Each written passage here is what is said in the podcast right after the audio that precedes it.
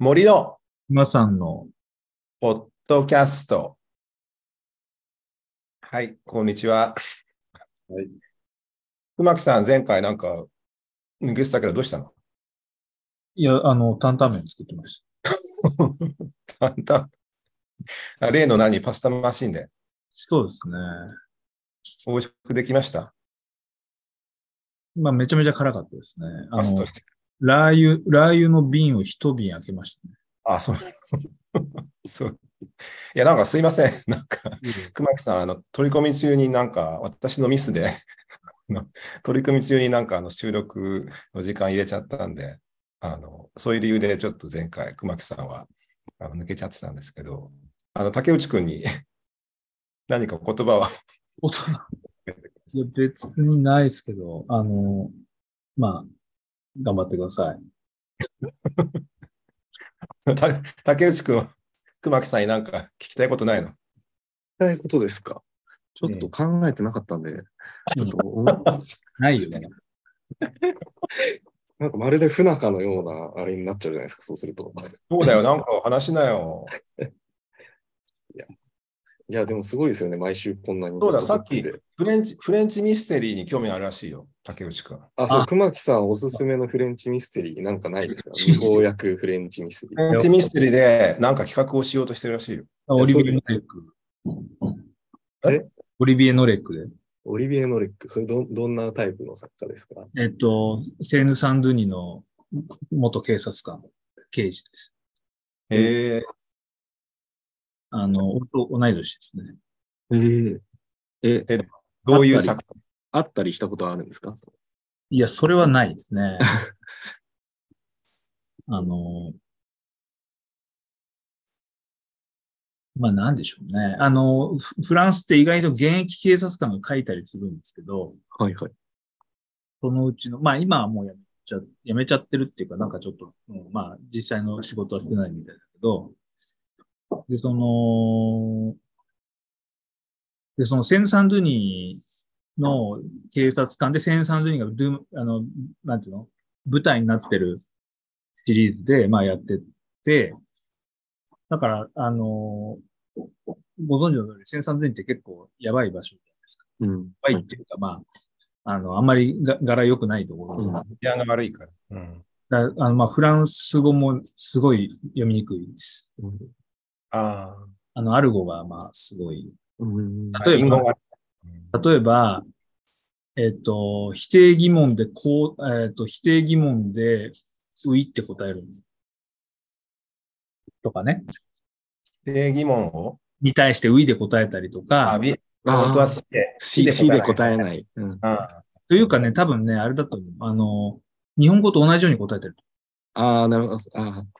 ひっくり返さない。その。そういうのって、なんか、傾向としてあるっぽいんだけど、はいそういうのとか、あとその、まあ要はだからその我々その文法とか教えてるけど、全然守ってない感じですよね。っていうのがで、、それ作作品としてはどうなんですか？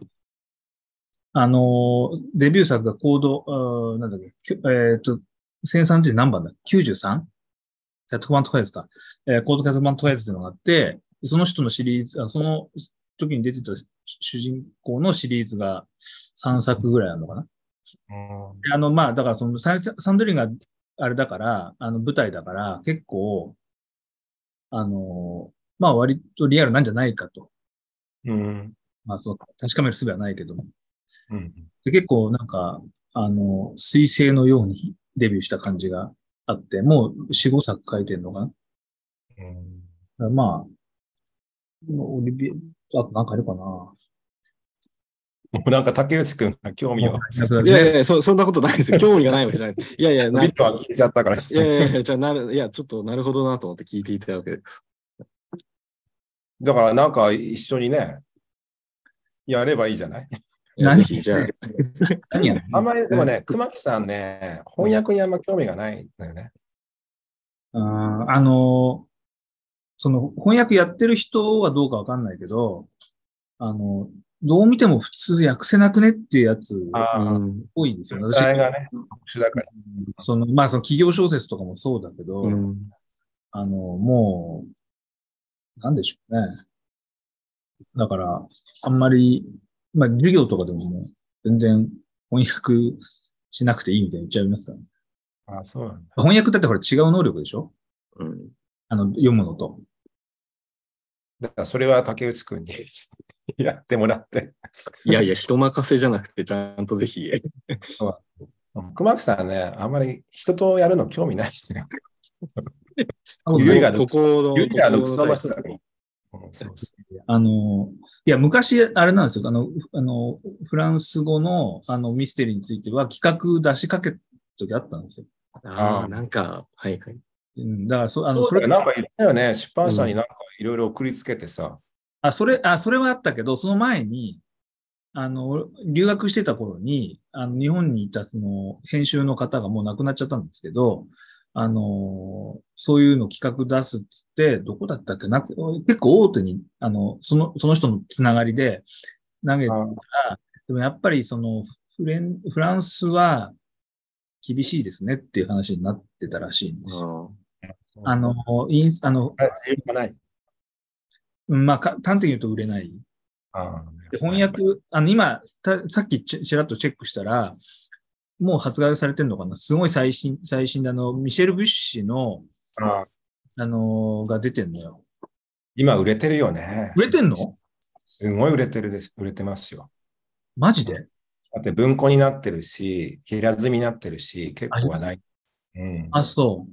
あ平岡敦さんがお訳しになさってる。うそうそう。で、あの、僕、ビュッシは、あの、コード・ルパンしか読んでないけど、あの、なんだっけ、あの、ルパンのなんか足跡をたどってなんか謎のメッセージああ、はい。するってやつがあったんですけど、あの、あの人さ、あの、連作書かないんですよね。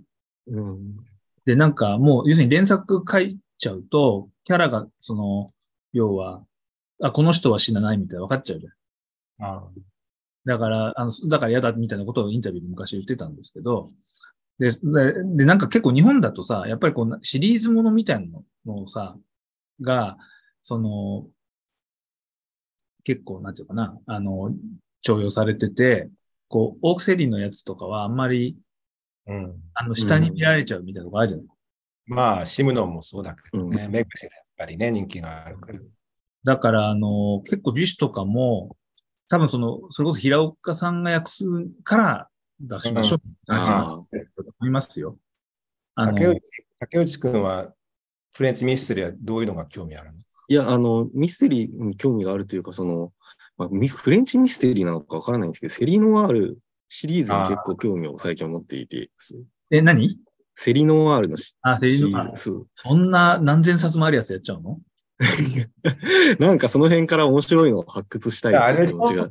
映画の、映画の原作、ヌーベルバーグの監督たちが、でも、ヌーベルバーグの原作は結局、あれですよね、英語圏のもののフランス語訳が多いんで、あ、まあそうか。でもフレンチミステリーないフレンチミステリーってあまりないと思いますよ。そないんだ。多分英語圏のパルプフィクションのうん普通訳を使うっていうのを。ま、マンシェットとかやあの映画になってないの？あ、あま、マンシェットになってますよね、でも。マンシェットは？マンセットは一時期でも翻訳、中条翔平がね訳して野崎先生とか。あの、正直、マンシェットは訳しやすいと思う。うんうん、あのただね著作、著作権が切れてないよね。あ著作権がまだ生きてるから、だからそれこそ売れるっていうあの見込みがないとなかなか出版社も、まあの食いでもかな、なんだっけ、あれ、えっ、と、セリノワール、うんぬんって言うんだったら、その前にまずあの、レオマレとかちゃんと訳した方がいいんじゃないですかね。うん。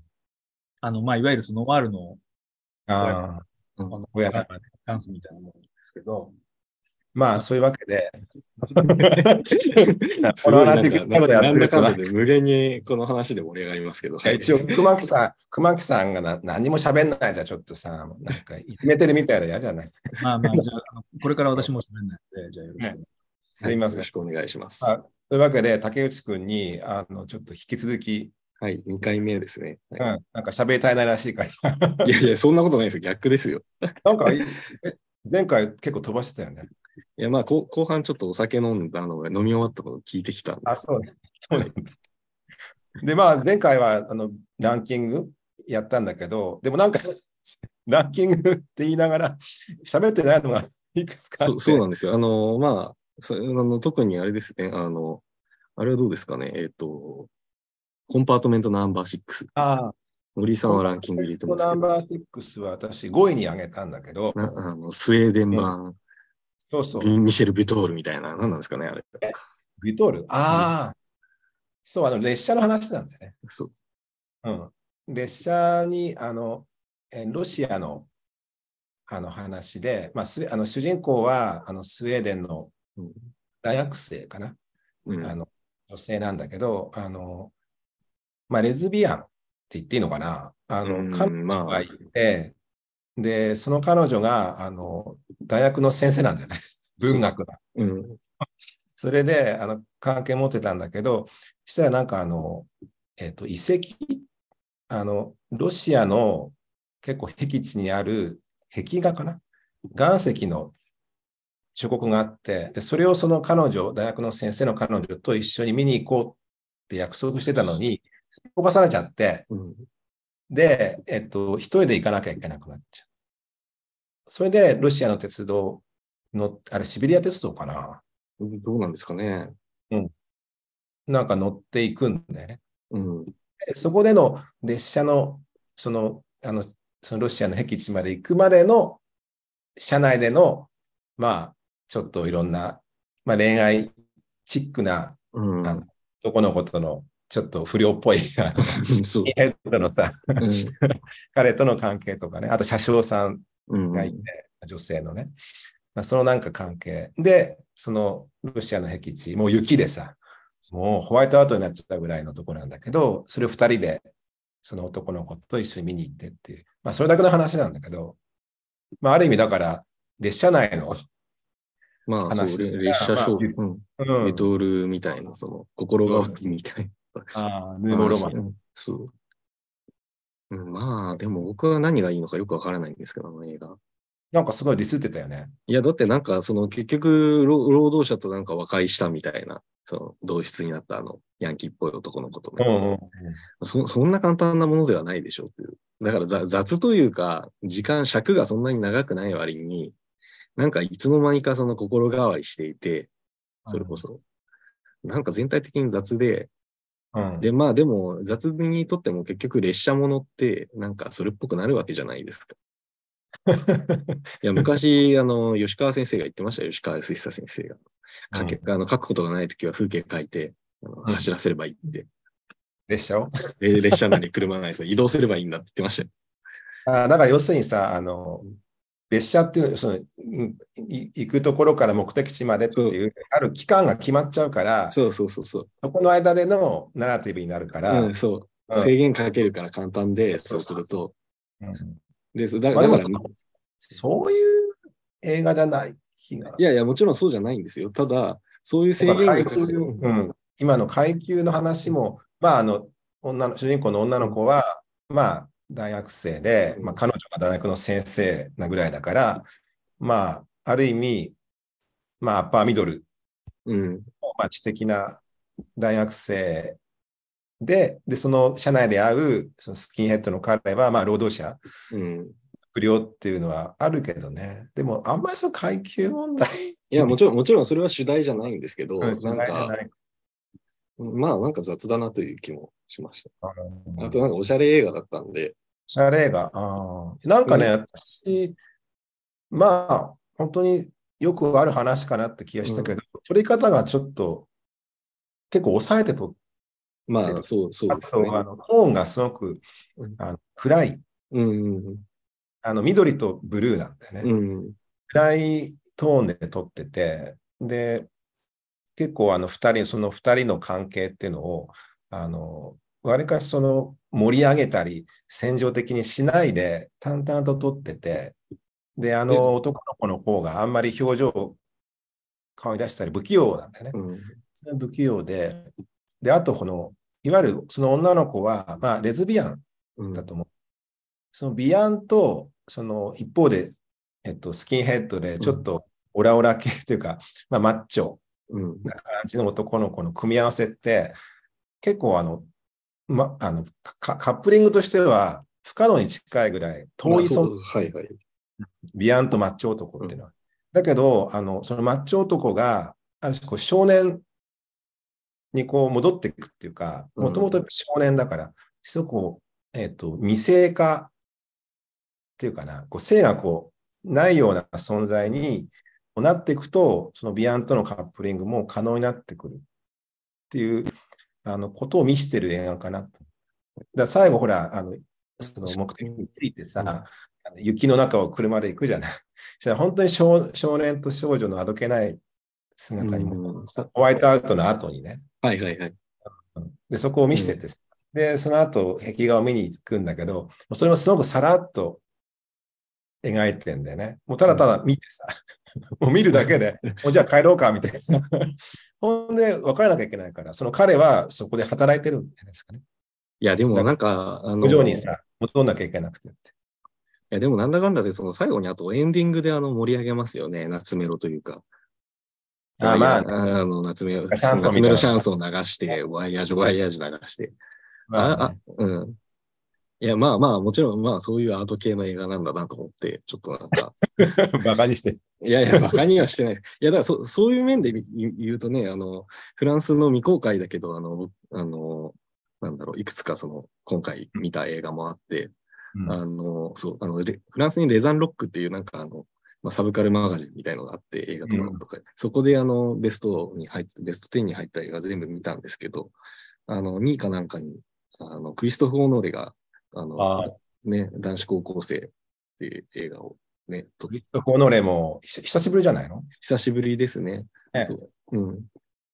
あの映画もなんかまあ、なんだろうな、こう、まあ、夏メロとか、いわゆる有名なそういう曲で持たせてるところがあって、ちょっと僕としては、まあ、悪くないけど、まあ、音楽ではずるじゃねえの？っていうのは。ああんまりこう音楽で見せる映画は評価しないんだ。いや、だってそれはもうレオス・カラックスがさ、あの、なんだっけ、ほら、流してさ、なんだっけ、な忘れちゃいましたけど、あの、ど忘れしちゃいました。なんだっけ、あの、流すじゃない、音楽流して。音楽とか。あれじゃない、あの、えっ、と、デビッド・ボーイ流してさ、ビノシュがさ、走走ってとかさ、ああ、ずずるじゃないですか。ずるなの？いやいやいやいや、だからそのいいんですよ。めちゃくちゃ初めて見た時とか、うわ、すげえって思うんですけど、上がるんですけど、ちょっとね、あもうが画面だけで勝負しろと。だ騙されがちなん、騙されないようにしたい、そあこ。でも、ルーリー・セーンって、あれは、あの、あれですよね、あの、BL の話で、郊外からパリに出てきた男子高校生と、まあ、このルリシアンってまあ高校生男子。そうそうそう。GK。うん G そう、GK、男子高校生の BL もので、あ、BL もなんだ。BL ものです。あれはふ、あの、郊外からパリに出てきて、あの、二人の男の子がちょっとまあ、結構ね、あの、すごい生々しい、あの、セックスシーンとかもあってすごいんですけど、まあ、己はね。うん、そう。まあ、なんか私もちょっと君に言われて、はいあのトレーラーだけ見たんですけど、まあ、いかにも己が好きそうな顔立ちの そうそう。たちがうん並んでてさ、なんか美形好きだよね、あの人。まあまあ、あの、今回もなんか、偽物のガレルみたいな感じの子が出てきて、こう、こうパーマでさ、ちょっとこあう。そう。あでもなまんか、うん、私も、多分あれですかね、日本でも公開されるかな。いや、されないんじゃないですかね。オノレは最近、あの、全然もうされてないですよね。他にもあるんですけど、前に、あの、変身物語って、オビディウス、はいはい。あれ、あれ以降、多分、間にもあるはずなんですけど、うん。やってないので、されない可能性があると思う。まあ、日本だとやっぱり美しい人、あの、うん。レアセルのね、レアセルとその ガレルの、あ。れがやっぱり受けたけどね。まあ、あれも結構ずいぶん前だからね。そう。いや、でも、で、なんかまあ、だからフランスの BL としては最近はそのオノレが取ってるわけですけど、に日本ではどうですか？お、振りが ?BL 来たの専専門家として、その、こだって今学期は、あの、ほら、あったわけじゃないですか。あの、いろいろと BL 映画も結構。そうですね。まあ、私は結構そういうのはチェックしてる方なんうんですけど、えエゴイストから始まって結構いろいろありましたよね。まあエゴイまあ、エゴイストはね、このここでも言ったんだけど、はい。まあ、BL 映画っていうよりは、まあ、ゲイ映画かな。ああ、そう、そうですよね。前半が特になんかすごく。要するに、その BL 映画とゲイ映画、まあ、あるいは BL ものとゲイものってどう違うんだっていう議論があるんですけど、うんまあ、あの、いろいろな言い方あるけど、まあ、一つは当事者性の問題。うん。ゲイ映画って当事者が作って、うん。当事者の現実とか問題を入れ込んで、あの、まあ、表現するっていうことだから、そうすると、あの、このエゴイストは、まあまあ、鈴木亮平と宮沢ひよなんだけど、その当事者性がすごく出てたかなと思うんだよね。だあからちょっと BL って言っちゃうと、BL はわりかしその当事当事者じゃない人が作るから、あ、はいあ。の、ファンタジー的なところが多いんですけど、うん。あのエゴイストに関してはわりかし現実的なものがあったかな。これ見てないよね、君。あ、見てないです。あのね、私聞きたかったのはカメラワークなんだよね。あ、じゃあちょっと見とけばよかった。それ先に言ってくださいよ。こ これ絶対見ろって LINE してくだ松さい。永大志、松永大志っていう監督で、はいはいはいはい。えこの人結構特殊な撮り方、うんそれこそあの脚本もそうなんだけど、すごく即興を入れるんだよね。で、俳優をこう試すっていうかさ、その俳優に言わないでいきなりあの違うことをやらせるとか、あの要するに俳優の演技をこう崩してあの行くっていう、そういうスタイルの人なんだよね。でそれはカメラワークもそうで、結構あの手ぶれっていうか、すごく揺れるんですよ。うん。画面がね。だ結構私の周りで見た人は酔っちゃってあ 気持ち悪くなっちゃうとかっていう人が結構いたのね。で、でそれがねど、どういうことなのかなっていうのは、あなたカメラワーク好きだから。あ、好きってわけではないですけど。いや、あ、まあ、うん。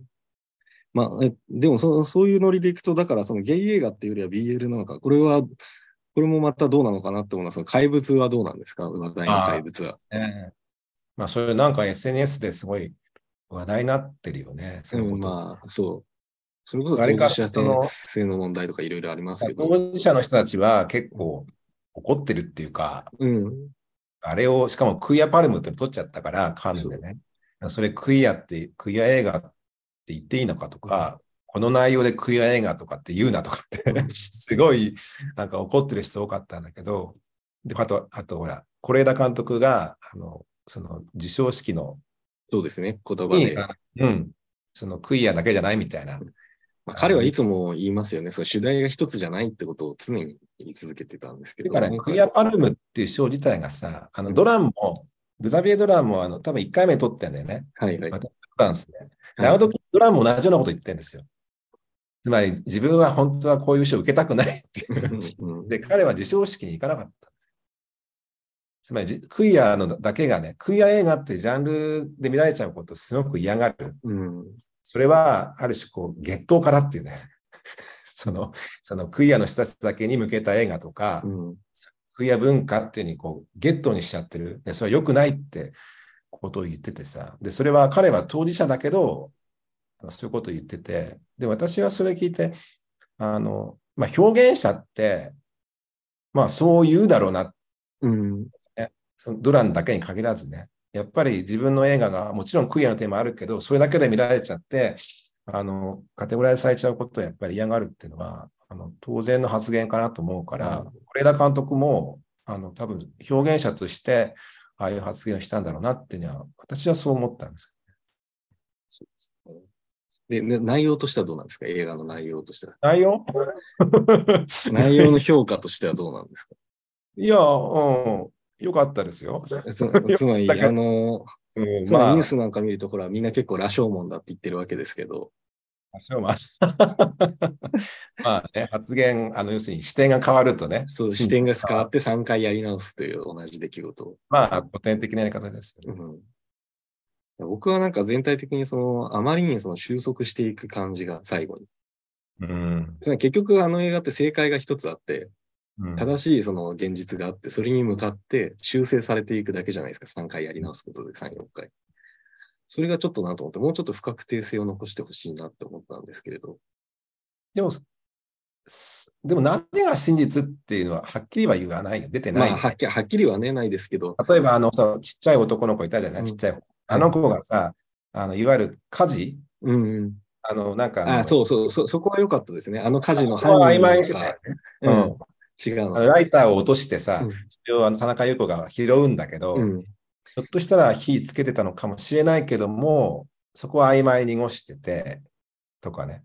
結構あの、伏線張ってるのを回収してないところもいくつかまああったかなまあね、あの、田中優子校長先生が結局、その、引いたのか、自分のお子さん、交通事故で亡くしてあて、自分、あの、噂では引いたってことになってるんだけど、先生が本当は。あだけど、で引いたのかどうかわからない。でも下のこと、下の、あの、うんちっちゃい、ああの、上の方か、上の大きい方の、あのゲ、ゲイかもしれないっていう、あの男の子とほら、あの、セッションするときにうん、あの、あなたも私と同じねって、ああ、まあね、そうね。まあまあ、そこで、あ、本当にやったのかなって。うん。噂はででも、まあ、そうん、まあ、でもわからないですけど、結局それは最後。まあまあでも、まあ、君も言うように、まあちょっとうまくまとまりすぎてるって感じは。うん、だからテレテレビドラマだったらすごくいいドラマだったって思ったかもしれないですけど。すごいマイルドに言ってるね。なんか、オブラートに進んでいて、もっと言えばいいのに。いやいやいや。まあ今回、脚本がね、是枝監督じゃなくそうそうそうそう。あの、全然面白くない花束を作った監督なので、まあ、て 言っちゃった。いや、煽るからですよ、そう。まあでも、是枝監督、まあ、の映画としては、まあ、いいいい映画かなと。最近ちょっと低低迷してたしてた感じがあった。まあ、そう、いや、まあ、そう。まあ、でもやっぱり、一貫性だったじゃない？うん、うんげあれはあんまり良くない。し真実、ラベリティ。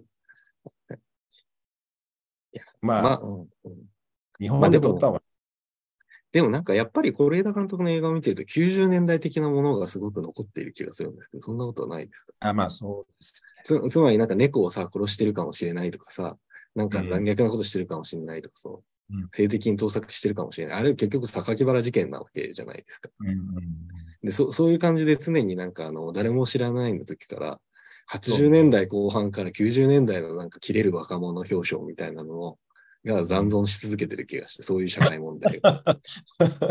まあ、あと家族の問題。そう。で、家族の問題とかも、だから、やっぱ0年代ではなく、90年代的なものがすごく大きいかなって思うんですけど。だからやっぱりあの手触りっていうかな、うん。こう実存的なものがあるうん。作りだよね。そうね、ネオ、ネオ家族ではないですよね、基本的に。だから、うん、だまあ、多分あの本人もそれを分かってて、うん自分がやっぱ古い方の映画監督だったこれからその時代に合わせてどう変えていくべきか、変わっていくのか、それを自分で楽しみながらやりたいって、あのこの間出した本の中でも返したから。うんまあちょっとそれは次回以降の楽しみかもしれないですね、あの監督を見る。いや、あとあれですよ、そううんそそういう問題で言うと、あの、その変わるとか老化の問題で言うと、あの、僕はずっと話したい話があって、その老化していく身体なんですよ。老化していく身体。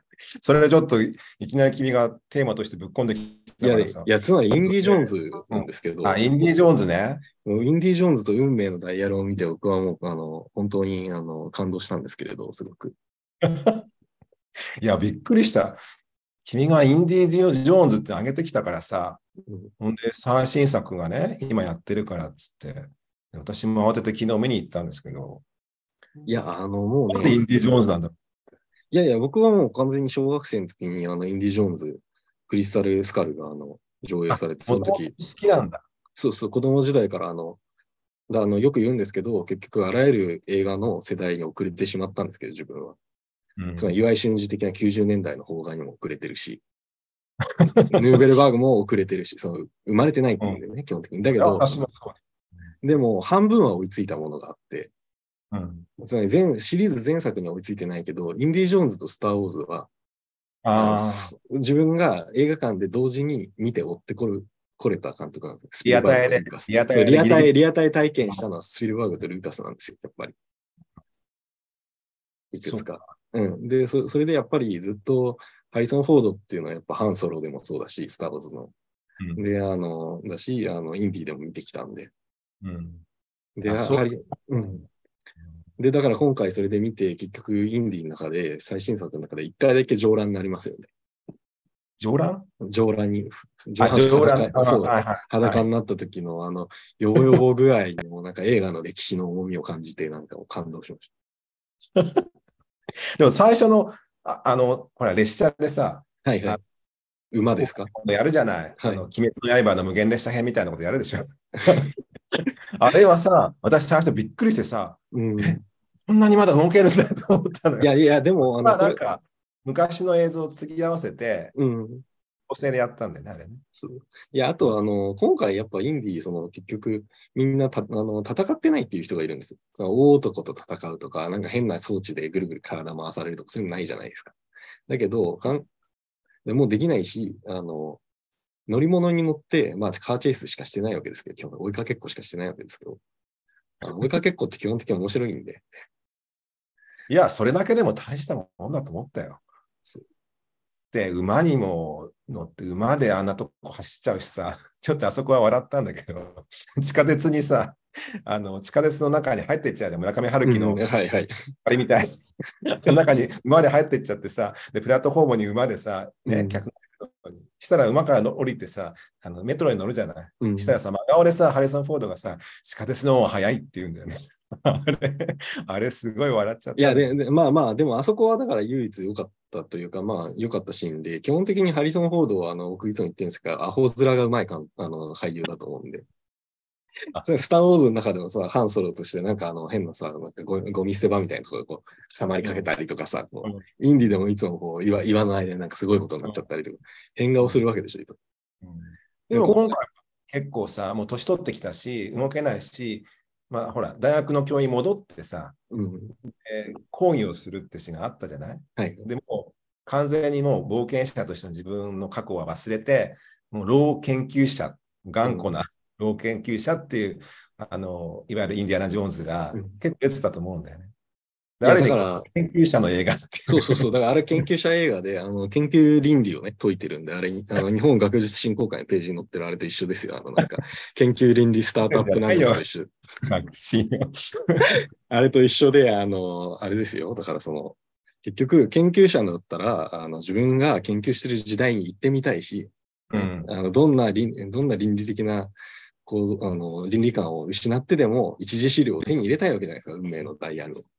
ねえだから、アルキメデスのね、あのうん古代ローマとね、戦争してる時代にタイムワープしてさ、うんしたらアリソン・フォードがもう俺を戻りたくない戻りたくないし、そう、し、あの運命の大学を何としてもと手に入れちゃいたいっていう。だけど、あの、あの映画のその教訓としては、戻んなきゃいけないし、歴史変えちゃいけない。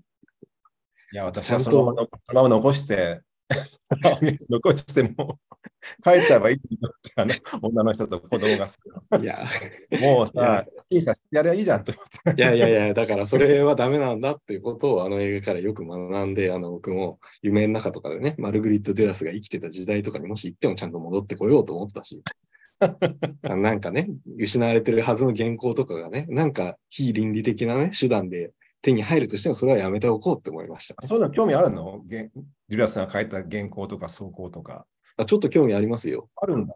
いや、というか、なんかいくつか分かって、よく分からないなって自分でそう思ってるところがあって、そことか知ら、なんか、彼女のメモとか残してたら分かるかもなって思うと思う。そういうのあるんだ。で、あの、いや、で、いや、でも、でも一方で、その、インディの話に戻ると、結局その倫理観ってすごく単純ですよね。うんだけど、だけど、さっき言ってた、あの、ほら、二重の倫理があるんでしょ一応。いや、だから、あの一応今回のインディ・ジョーンズもうんポリコレ化してるよね。そう。歴史修正主義はダメだし、だし、あと、ナチスもダメだし。マットな男ってものを否定してさ、うん。で、女性と子供、うん。つまりマッチョな男性に虐げられてきたうん。女性とか、あといわゆる白人じゃない人たち、まあ、っていうのがあのハリソン・フォードに代わって、まあ、ハリソン・フォードを助けながらうん。していくっていうさ、いや、だから、あそうそう。これからあの、あれですよね。だから、あの、途中でほら、新婚旅、あの、結婚式用のさ、車に乗るシーンがあるじゃないですか、二人にね、あったあった。であそこで何かエロチックな展開になってもおかしくないはずなのに、決してならないわけじゃない。ならないよ。そう。なんか、だって、だって一応魔性の女でさ、ああいうさ、悪事を働く、なんかこう、女性なんでしょ。女性がね。だけど全然そういうことではなくて、むしろおじいちゃんと孫み、孫、あるいは娘みたいな。でも、老人いじめだって思って、もう、もうやめてあげてと思っちゃったもん。いやすごくいいあそうですか。うん、いや、よくハリソン・フォードをやるっつったなと思って。うんいい映画だと思いました。そういう点。で、あ、どういたる身体で言うと、ね。いや、だからさっき挙げた、あの、探偵マーロー。そう、フィリップ・マーローの、そそう、リーアム・ニーソンも結局そうですし、去年のあのクライマッチョのイーストウッドもそうですし。あ、イーストウッドねうん。だから、みヘソン・フォードってそう考えたら、結構愚直な人で、そう、そうなんですよ。イーストウッドとかはさ、やっぱり監督やって作る方に回るじゃないですか。今だったらブレイクもそうだけど。だもうしんあの、ポール・ニューマンもそうそうじゃないあ、ポール・ユーマンもね。うんそうはいかい。ないっていう。うん、行かないでさ、やっぱりああいう俳優だけでうんね、やってきたっていう、まあ、そういう意味では、偉いなと思うけどね。すごいですよね。で、あの、スピルバーグは、フェーブルこれ、マンズですか？オリタル身体じゃないの？いやこ、これは違いますけど、全然違いますけど、あのうん、老いてないですからね、誰も若い頃ですから。フェーブルマンね。フェーブルマンズ。いや、あれいい。あれも結構僕は気に入った映画だったんですけど、あ割と。そうなんだ。評価するんだ。うんいやいや、まあ、あの、それも、でも結局思い出補正だと思います。スピルバーグをやっぱある程度知っていて、それでだと思う。スピルバーグも君の世代だと、ギリギリ終えてるよね。ギリギリですね。で、そもそも僕が人生で初めて見に行ったのはあの ET だったんで、あ、そうなの？ET。ET のリバイバル上映があリ90バイバル年代にあって、そこから入入ったんで、映画の世界に。で、まあ、フェイブルマンズはあれですよ、あの、お母さんがいいですよ、お母さん。金髪の子供の。でも、クズ彼女がさ、でクズでさ、それで、で、あの、何が言っためっちゃ最初にさ、すごいた竜巻がさ、遠くで起こって、見に行こうっつって車でさ、子供たちを連れてっちゃう。あの、もうあのスペクタクルをさ、身身をもって教えてくれるお母さん。あのさでもあれも自分自分の不倫のなんか、そうそうそうそう、そうですよ。関係してああいうことやったんでしょ。そう、結局自分中心でさ、そう。うん、なんか、あ、こういうお母さんのもとに育ったんだ。うん。なんかそういう屈屈があるのかなと思ったけど。いや、あとその、だから、あとクラッシュ欲、彼の、スピルバーグ。あー最初にね、あの、うん列車の模型を買ってもらって、そう。それを壊れ、自分で追突させる瞬間を小さいカメラで撮って、あの、あの、もうオナニーみたいなもんですけど、あれで。でも君がそれなんか、あそこになんか、いわゆる後のシンドラーのリストとかさ、ああいうこう昭和のことがちょっと言われてんじゃないかって言ってうん、だだから結局、その、スピルバーグにとっていつも思うのは、その怖いのは列車なんじゃないかと思って。うんだから列車っていうのは、その、昭和に向かって人を運んでった列車であって、で、だからあんなになんか列車っていうものに興味があるというか、彼は、なんじゃないかなと思って。だから実際映画の中でもおばあさんの話だとか、いろいろそういうユダヤの話もありますよね。うんで、あの列車のシーンもあのクラッシュさせて、それ撮影してさ、えー親とかはね、褒めるわけだけど、おばあさんたちがねそうそうそうそう、そうういう、経験しただろうと思われる世代の人たちがそこに立ち会わせるってだけでも、そう。やっぱシーンにやっぱり歴史の問題ってうん見ようと。やっぱルルカスとスピルバーグにとってはやっぱりその強制収容所とかの話はね、ずっと付きまとってるわけで、今回のインディだって、結局そ,、ううんそういう話だったわけじゃないですか。まあ、ナチスのね。ナチスの話。ただそこが単単純だっていうのがちょっとね、今今の時代にね、裏でナチスがとかって言っても、ピンとこないんじゃないかな。まあね、そう。うん、そんな感じかな、大体。そうですあと、まあファスファスビンダー問題とかありますけどね。あとああ、ペトラ・フォン・カントね。そう。どうどうのどうなんですか？僕は絶対認めないですけど、フランスとオーゾンバージョン。いや、僕はね、ファスビンダー、ペトラ・フォン・カントの内容ずずっと好きで、もう、もう日本で上映される前からずっと好きだったんで、今回、ね、あの、上映されて見に行きましたけど、リメイそうでクしたから、古いやつもやったよね。いや、オゾンはね、ちょっとね、ふざけすぎ。あんな話じゃないって俺は思うんだよね。まあ、後半さ、リンダーのちょっとさ、スビンダーはやっぱり完璧主義者でさ、うん、やっぱりもう全部もうコントロールしてて、特に構図だよね。あのもう人物の配置からさ、いわゆるどういう要素を入れとか、物の配置とかも全部計算されてて、もう寸分の隙もないっていう、もう彼の美学がさ備われてるけど、まあ、ある意味、結構苦しい映画で、あのいや、だから構図そうそう。だからあの、あんまりこう、遊びの部分がないかなっていう感じだったんだけど、まあ、オゾンはさ、だ悲劇だったものが完全喜劇になっちゃったでしょ。まあ、であの、悲劇うん、おお存版でさ、あの、なんていうの、こう、さ最後にさ、お存版であの最後こうね、あの、もうどう見てもファスビンダーに似てる監督のさ、男がさ、横に寝そべってさ、こう。で、そこでボンボワイヤージュっていうわけですけど、あれ、ああれ、あれはさ、もう完全にさ、だから僕はあそこ見たときに思ったんだけど、ファスビンダー版のペトラ・フォン・カントは、あの、あれですよ、三輪明宏が歌うボンボワイヤージュです。で、あの、フランス、怖いよーそうそうそう。で、フランスはオゾン版は松坂慶子が歌うボンボワイヤージュ。そういうことですよ。君、なんでそんなの知ってんの？君、やっぱりないね、もう。なんかそそういう違いがあると思うんですよね、多分。そうや。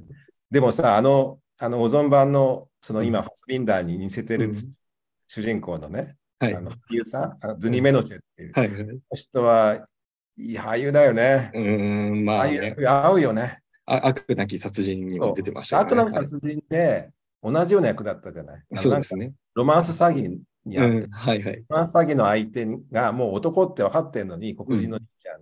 だけど、いまだにその人に入れ込んでさ、あのベトナムかなんかまで会いに行っちゃってさ、うん、はいはいお。前が男かどうかなんかどうやっていいんだとかっつって、すごいなんか割愛のさ、あの役やってて、すごく合ってたんだよね。そしたら多分、多分オゾンはあれ見たんじゃないかなって気がする。まあね、そう。今回のキャスティングね。すごい合ってたよね。なんかもう泣きながら、胸にナイフなんか刺されたようだ、苦しいっつってさ、泣いててさ、あれは笑笑ったけど。うん、そうそうまあ、あと、あとあります？あとあ、あの、ちなみにそうですね、日本未公開あのあベスト邦画の話してないよね。あ、邦画の方ですか？もう5邦画の分ぐらいしかないけど、あ、じゃあ、邦画、あの、稽古の話しますか？稽古？稽古僕は全然興味ないんですけど、稽古目を澄ませて、三宅翔監督？どどう、どうなの？稽古。